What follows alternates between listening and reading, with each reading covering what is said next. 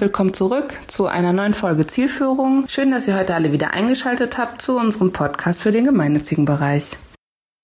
Herzlich willkommen bei unserem aktuellen Podcast Zielführung. Ich freue mich sehr, dass ich heute mit meiner Kollegin Anna ein sehr spannendes Thema besprechen möchte. Anna, herzlich willkommen in diesem Podcast. Hallo, lieber Andreas. Ich freue mich sehr, dass wir uns heute mit dem, ja, mit dem Thema spielt Geschlecht eine Rolle für erfolgreiches Fundraising unterhalten? Ja, das ist äh, spannend. Du hast dazu ja mit dem Kollegen Bad Willem ähm, in der aktuellen Ausgabe Stiftung und Sponsoring einen Artikel geschrieben. Magst du mir mal kurz und den Zuhörerinnen und Zuhörern auch sagen, warum ihr diesen Artikel geschrieben habt? Ja, warum? Also ich glaube, im gemeinnützigen Sektor beziehungsweise allgemein in Unternehmen ist ja noch zu beobachten, dass das Geschlecht sehr unterschiedlich verteilt ist, vor allem in Führungspositionen.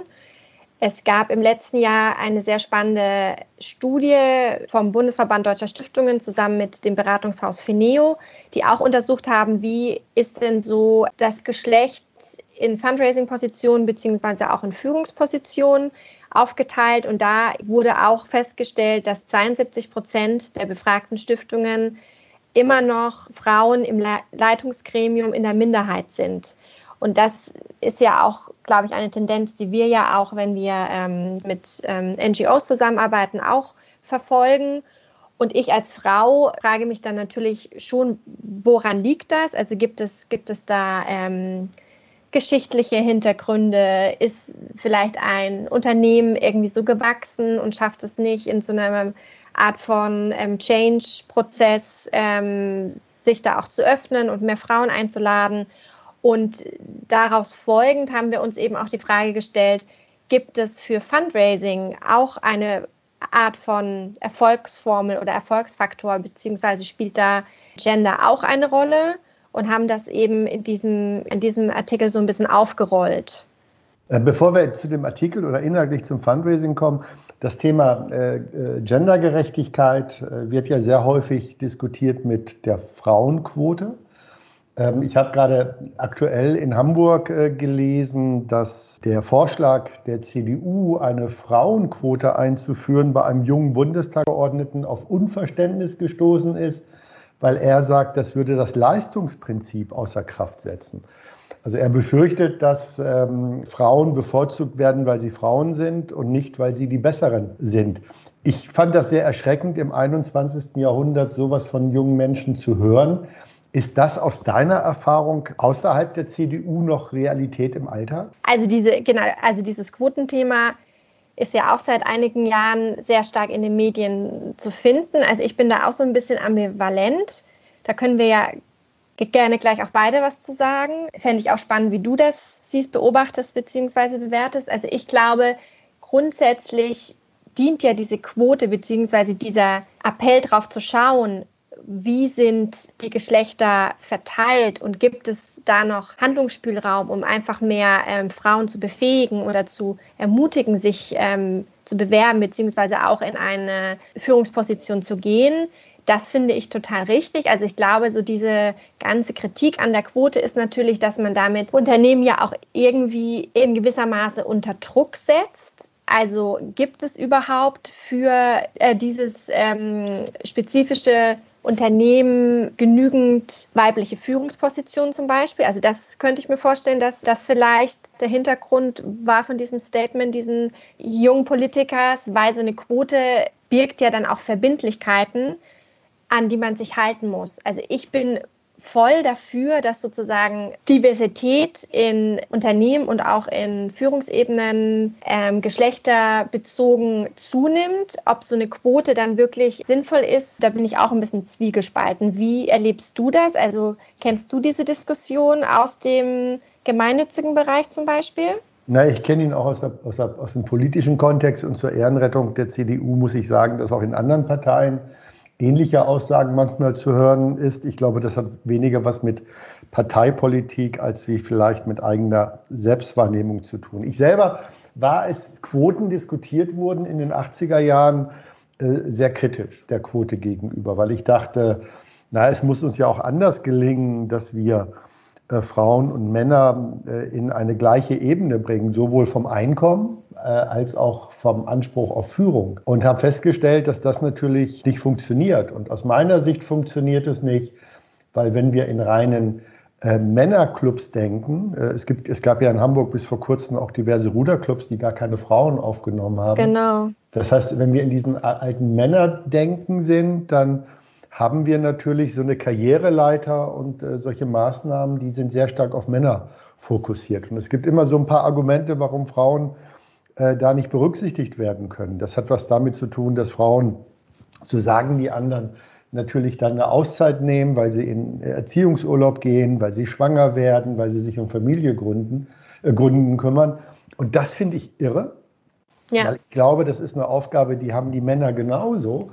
Aber ein Mann, äh, äh wir haben das gehabt, äh, Anna, als wir einen, äh, einen Berater gesucht haben, eine Beraterin. Da hat sich bei uns ein junger Mann vorgestellt, ich glaube, den hast du sogar vermittelt. Und dann war so meine Frage, sagen Sie mal, Sie haben ja Frau und Kinder wie sieht denn das aus, wenn Sie, wenn Sie viel unterwegs sind? Und dann sagt er, gar kein Thema, meine Frau hält mir den Rücken frei.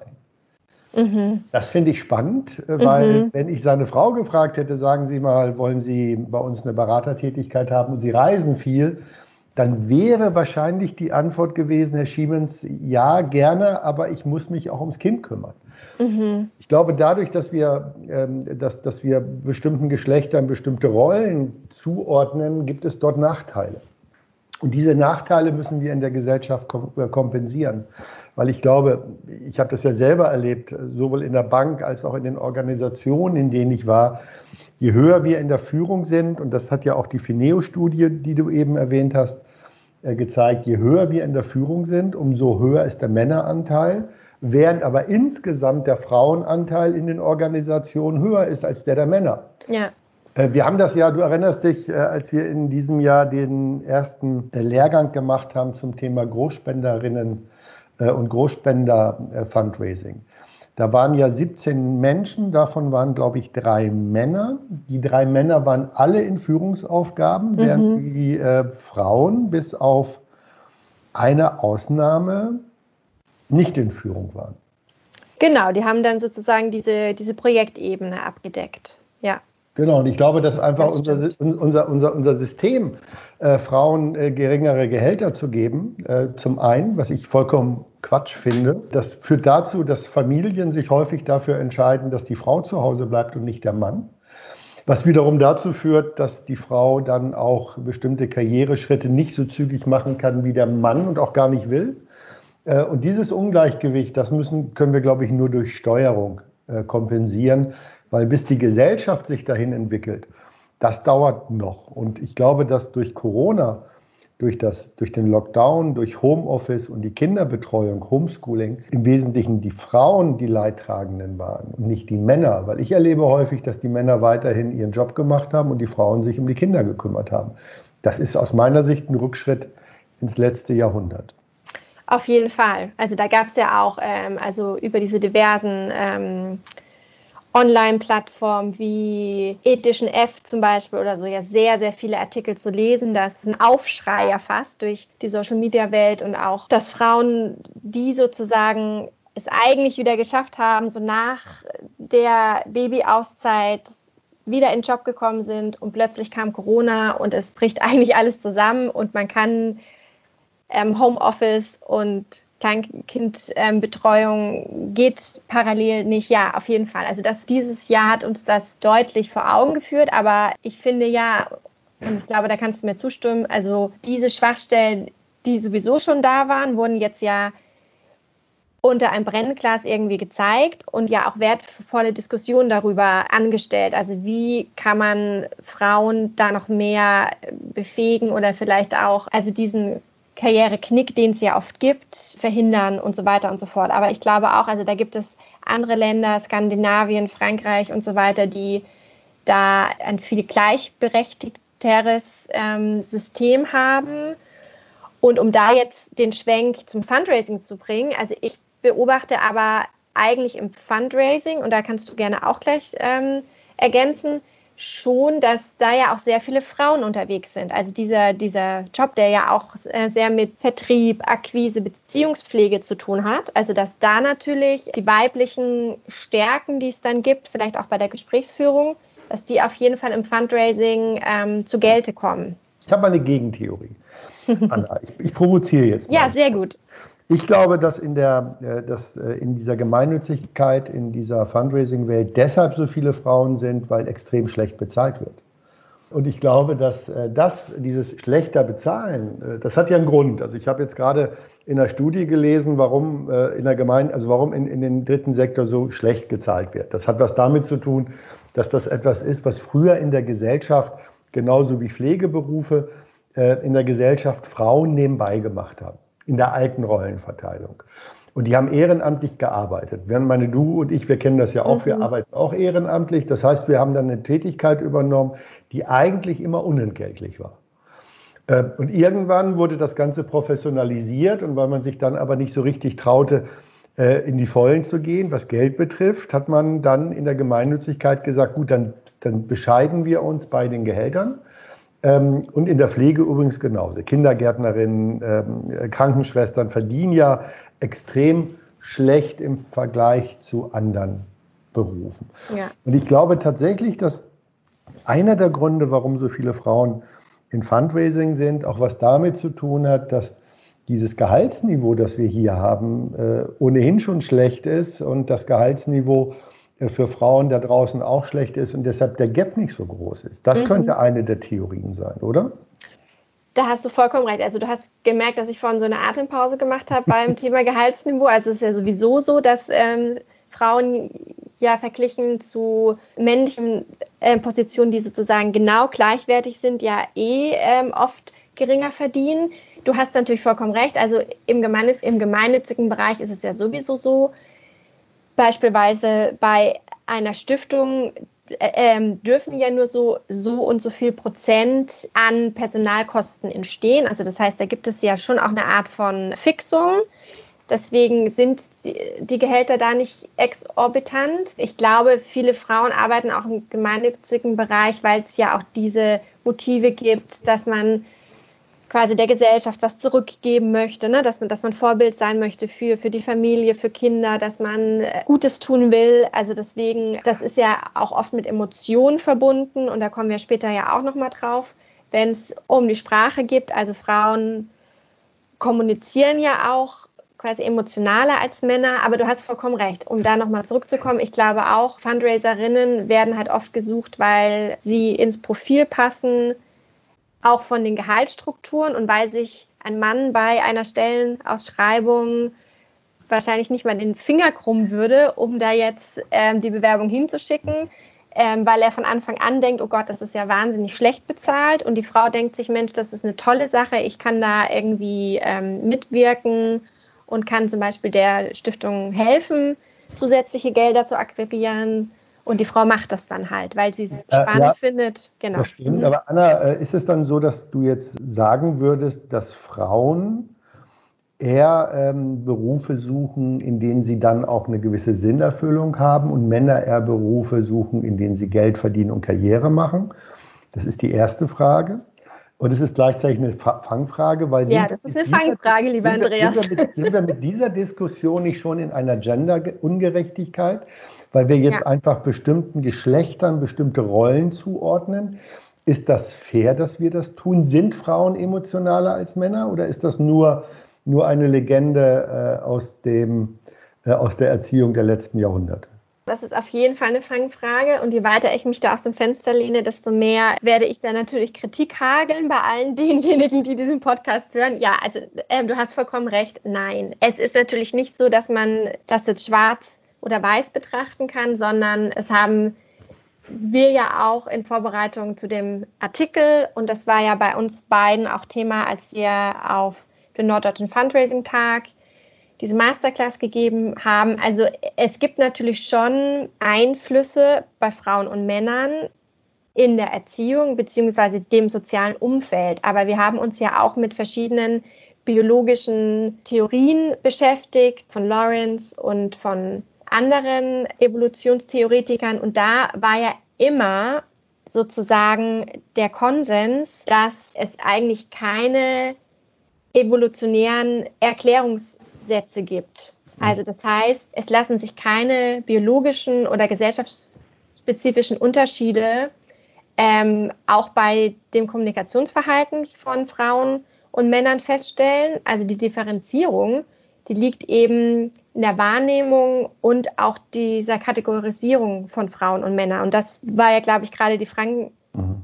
Frage, die du gestellt hast. Also ja, weil tatsächlich, das hat mich so sehr erstaunt, als wir beide uns auf äh, dieses Format vorbereitet haben, weil ich habe es ja erzählt, in den 90er Jahren und ähm, ja, in den 90er Jahren äh, bis Anfang der 2000er bin ich so ein bisschen durch die Welt getingelt zum Thema Männer-Frauen-Kommunikation warum Männer und Frauen sich nicht verstehen können. Und da sind wir damals noch immer sehr von der Theorie ausgegangen, das Ganze ist tatsächlich weniger durch, durch Erziehung geprägt, als vielmehr auch durch, durch Veranlagung, durch DNA, durch, durch die Evolution. Also Steinzeit, ne? Der, der Mann ist genau. der Jäger, hat deshalb den Tunnelblick und die Frau beschützt ähm, die Familie, hat deshalb so einen Fächerblick. Und dann, ähm, wir haben da alle dran geglaubt, es gab wunderbare Bücher zu diesen Themen, die sehr fröhlich geschrieben waren und man konnte damit auch immer wunderbar die Menschen zum Lachen bringen, wenn man so typische Situationen zwischen Männern und Frauen beschrieben hat. Frauen können nicht einparken, beispielsweise Männer, Männer finden die Butter im Kühlschrank nicht. Und dann irgendwann wurde aber klar, äh, dass das alles im Wesentlichen darauf basiert, dass wir in so eine bestimmte Richtung hinerzogen wurden. In der Schule zum Beispiel. Mhm. Aber spannenderweise sind ja in der Schule die meisten Menschen, die dort unterrichten, Frauen. Ne? Wie kommt das aus deiner Sicht, dass gerade Frauen äh, in, in, der, in der Bildung ein solches Bild prägen? Also in meiner Grundschule, mhm. in der Grundschule meiner Kinder sind glücklicherweise jetzt auch zwei, drei Männer, aber mhm. ähm, trotzdem ist das ja sehr frauendominiert. Und ich dachte eigentlich, wenn da Frauen sind, die sitzen ja an der Quelle des Unrechts und können dagegen, dagegen erziehen. Ja. Naja, weil das wahrscheinlich schon noch mit diesen Erziehungsberufen zu tun hat. Also du siehst es gerade bei, bei der Schule deiner, ähm, deiner Kinder. Also ich sehe es ja im Kindergarten. Also wir haben bei unserem Kindergarten einen Zivi, zum ersten Mal und sonst kenne ich wirklich sehr wenige Tagesväter bzw. Erzieher, das auch wahrscheinlich wieder mit dem Gehalt zu tun hat, äh, worüber wir drüber sprachen, aber vielleicht auch einfach mit diesem Erziehen. Also ich glaube auch, dass Deutschland in diesem Bereich deutlich lernen kann. Also ich glaube, in Skandinavien und so gibt es viel mehr männliche Erziehungs- ähm, die sich mit Kleinkindern und mit Kindern sozusagen beruflich auseinandersetzen. Das hat wahrscheinlich auch wieder mit diesem Rollenverständnis zu tun. Ne? Also was möchte ich auch dem Kind vermitteln und wie wächst das Kind dann auf? Also viele Kita-Träger haben ja auch ein sehr konservatives Rollenverständnis von Kindererziehung, aber das ist wahrscheinlich jetzt ein Podcast, da können wir uns irgendwann anders drüber unterhalten, über, über Erziehung von Kindern und wie das Rollenverständnis ist. Ah, ich glaube, man kann, Kinder nicht, man kann Kinder nicht erziehen. Man kann ihnen nur Liebe und Vertrauen geben. ja. Aber sag mal, lass uns mal zurückkommen zum Fundraising. Ja. Die Überschrift eures Artikels lautet, spielt das Geschlecht eine Rolle für erfolgreiches Fundraising? Was ist denn jetzt deine Antwort, ja oder nein? Genau, also wir haben uns darüber unterhalten, dass es ja zum Beispiel auch ähm, gendergerechter Sprache gibt. Also wie trittst du auf?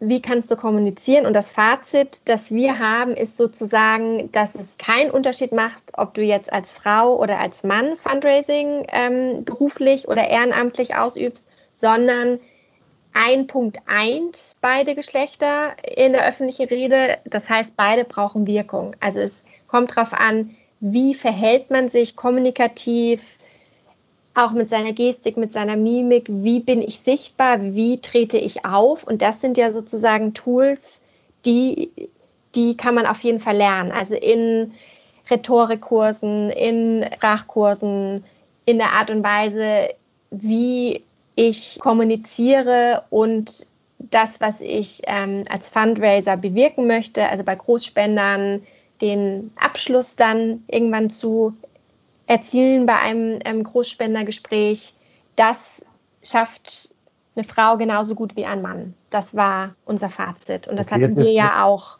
ja, äh, bei der Vorrecherche gesagt. Jetzt sagst du ja, das kann man lernen, Kommunikation. Mhm. Äh, ich, ich würde sagen, Mann muss es lernen, also Mann mit Doppel-N äh, und Frau genauso. Ich glaube, dass, dass eine gute Kommunikation nichts ist, was man aus dem Stand macht, sondern ich glaube, gerade auch Fundraiserinnen und Fundraiser, genau wie alle anderen Menschen, die von Kommunikation leben, müssen das lernen. Das ist nichts, was man intuitiv richtig macht oder sich selber beibringt.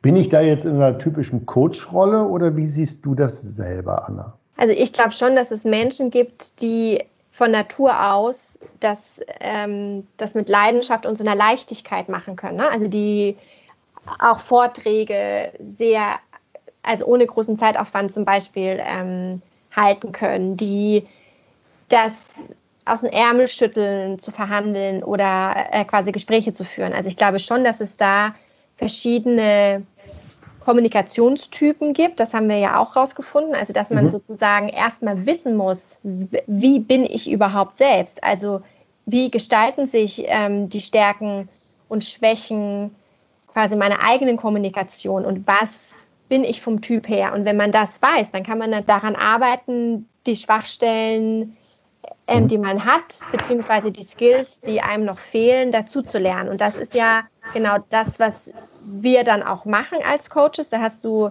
vollkommen recht, dass wir dann natürlich die Rolle des Coaches haben. Also dass wir zu, ähm, ja, dass wir zu Mandanten gehen und erstmal ähm, herausfinden, wie kommuniziert die einzelne Fundraiserin und wie kann sie die eigene Kommunikationsstrategie, das Auftreten, die Art und Weise, wie an ein Gespräch herangegeben wird, ähm, da noch verbessern. Also wir empfehlen ja auch immer eine sehr gute Vorbereitung. Also man kann das zum Beispiel mit einem Gesprächsvorbereitungsbogen machen, dass man sich, dass man sich davor sehr, sehr viel Zeit nimmt und klar herausarbeitet, wie sind die Ziele, die ich bei diesem Gespräch haben will, ähm, gibt es Fragen, die ich stellen will? Gibt es ähm, Aufhänger, die ich benutzen will?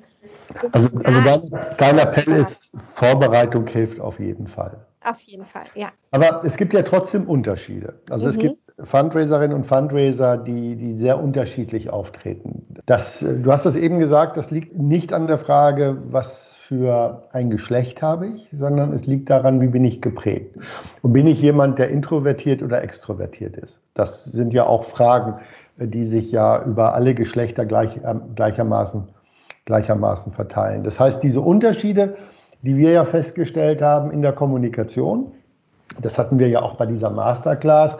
Wir haben gesagt, eigentlich ist, ist, ist die Art und Weise, wie eine Fundraiserin oder ein Fundraiser in eine in ihre Rolle hineingeht, als jemand, der Menschen einlädt, äh, finanziell zu unterstützen, sehr stark davon abhängig, was bin ich selber für ein Typ. Bin ich eher jemand, der zurückgenommen ist oder jemand, der eher im Vordergrund steht, also intro oder extrovertiert. Das Zweite aber auch sehr, wie, wie nehme ich diese Rolle für mich wahr und wie, wie, wie definiere ich mich. Dieses Gefühl, dass eine Fundraiserin oder ein Fundraiser nicht auf Augenhöhe mit der Person steht, die um Unterstützung eingeladen wird, also der Spenderin oder dem Spender, hat ja selbst mit, äh, hat, hat ja er, er mit anderen Dingen zu tun. Also wir haben ja den Schulz von Thun mit dem Kommunikationsquadrat. Genau. Der sagt, es gibt ja so vier Ebenen einer, einer, einer Äußerung. Der Sachinhalt, das ist, glaube ich, immer unkritisch. Dann gibt es den Appell. Im Fundraising ist es die Einladung zur Spende. Dann gibt es aber diese beiden Bereiche Beziehung beziehungsweise Selbstkundgabe. Und wenn ich das Gefühl habe, ich bin, ich bin weniger wert, also ich fühle mich weniger wert äh, als der Gegenüber, weil der ist vielleicht Millionär oder irgendwie eine berühmte Persönlichkeit, dann ordne ich mich dieser Person unter. Und daraus entstehen dann auf einmal Indifferenzen in der Kommunikation. Sind das die Gründe, warum Fundraiser so unterschiedlich auftreten? Auf jeden Fall. Also es hat sehr viel mit dieser inneren Einstellung zu tun, was du ja gerade schon gesagt hast. Also wir geben ja auch immer als Tipp, sei es, was weiß ich, ähm, bei einem Telefongespräch oder bei dann einem persönlichen Gespräch vor Ort, sich wirklich, also zusätzlich zu dieser ähm, theoretischen Vorbereitung, dieser inhaltlichen Vorbereitung sich auf jeden Fall auch ähm, so einzustimmen, dass man souverän mit Freude an der Beziehungspflege, die man ja quasi letztendlich macht. Also Fundraising bedeutet, ich habe ein großes Interesse an meinem Gegenüber und freue mich mit dem in Interaktion zu kommen, um herauszufinden, wie sind seine Interessen, warum möchte er jetzt genau dieses Projekt unterstützen. Also dass man, dass man sich wirklich darauf einstellt und Freude hat und sich ähm, gut vorher informiert. Und wenn man dann quasi diese Sicherheit hat, dann kann man da auch reingehen und fühlt sich sofort auf Augenhöhe. Und das, es sagst du ja auch immer, dass das auf jeden Fall ein wichtiger Erfolgsfaktor ist für so ein ähm, Fundraising-Gespräch zum Beispiel. Okay, das heißt also, im Fundraising spielt es weniger eine Rolle, äh, was für ein Geschlecht ich habe, sondern vielmehr die Frage, wie fülle ich, fülle ich meine Individualität, wie fülle ich meine eigene Persönlichkeit, wie bringe ich sie hinein, wie wenig muss ich mich verbiegen, weil Verbiegen ohnehin ja auch das Falscheste ist äh, für Menschen. Ganz spannend ist, du hast es ja vorhin schon gesagt, das Thema der Wirkung. Das heißt, wenn wir die Frage beantworten, spielt das Geschlecht eine Rolle im Fundraising, dann ist die Antwort nein. Aber trotzdem ein Punkt hast du in dem Artikel noch, äh, nämlich das Thema Gender in der Sprache. Mhm. Das ist ja etwas, was so die älteren Semester, also meine Generation, wir sind es ja nicht gewohnt zu gendern, zu Sternchen, zu, zu Groß-I schreiben oder was immer uns dazu einfällt. Warum, Anna, ähm, warum müssen wir darauf achten, dass wir in unserer Sprache eine Gendergerechtigkeit erzielen? Eine, also eine Gendergerechtigkeit hat ja auch was mit Wertschätzung zu tun. Also ich sehe diese ganzen Diskussionen, dass man jetzt auch irgendwelche alten Kinderbücher zum Beispiel abändern muss, weil sie nicht gendergerecht sind. Das finde ich persönlich ein bisschen übertrieben, weil ich finde, dass das ja schon auch eine Art von Geschichte bzw. Kultur hat und man kann das dem Kind ja dann auch so erklären, warum ein altes Kinderbuch, was vor 80 Jahren irgendwie noch anders klang, ähm, so klang, weil das natürlich eine andere Zeit war. Aber du hast vollkommen recht. Also es hat eine, ähm, also der Punkt der Wertschätzung, dass man ähm, in Fundraising-Unterlagen wie Flyer, wie, wie Anschreiben und so, ähm, also stets darauf achtet, dass man sowohl Frauen als auch Männer anspricht und beide ins Boot holt, macht ja auch die Ansprache einfacher. Also man, ähm, die Augenhöhe, vor der wir jetzt sehr viel sprachen, die ist dadurch ja quasi automatisch gegeben. Und diese Fineo-Studie hat ja zum Beispiel auch gezeigt, dass der Stiftungsbereich auch da noch auf jeden Fall ähm, Nachholbedarf hat. Und ich sehe das als einen auf jeden Fall bedeutsamen Erfolgsfaktor im Fundraising, dass man eben auch gendergerecht kommuniziert, um eben auch zu zeigen, dass man da ähm, zeitgemäß ist, dass man, dass man das eben respektiert und bei Großspenderinnen dann ja sowieso auch schon auf positive Reaktionen stoßen wird, wenn man sie eben so anspricht durch ein Anschreiben. Ja, ich finde das mit den Büchern spannend. Was ich übrigens tatsächlich immer noch irre finde, ist, ist dann, dass in den Buchhandlungen äh, die Kinderbücher unterteilt sind nach Jungs und Mädchen. Mhm. Äh, also egal, wie du sie inhaltlich änderst, die Ponybücher kommen zu den Mädchen und die ähm, Fußballbücher und Cowboybücher kommen zu den Jungs. Das finde ich, das finde ich immer noch, noch irre, wie wir da äh, die Präferenzen äh, vorwegnehmen. Äh, gendergerechte Sprache ist quasi der Schlüssel zur Geschlechtergerechtigkeit. Das habe ich jetzt äh, von dir auch verstanden. Wenn du jetzt so den älteren äh, Menschen in dieser Welt, insbesondere den Männern, einen Ratschlag geben willst, äh, wie wir uns verändern, um diese Gerechtigkeit herzustellen, was wäre denn dein Appell an die älteren Männer in dieser Welt? An die Vorstände, an die Geschäftsführer, an die Aufsichtsräte. Und ich benutze bewusst hier nur die männliche Form, weil überwiegend, du hast es ja gesagt, in über 72 Prozent das ohnehin nur Männer sind.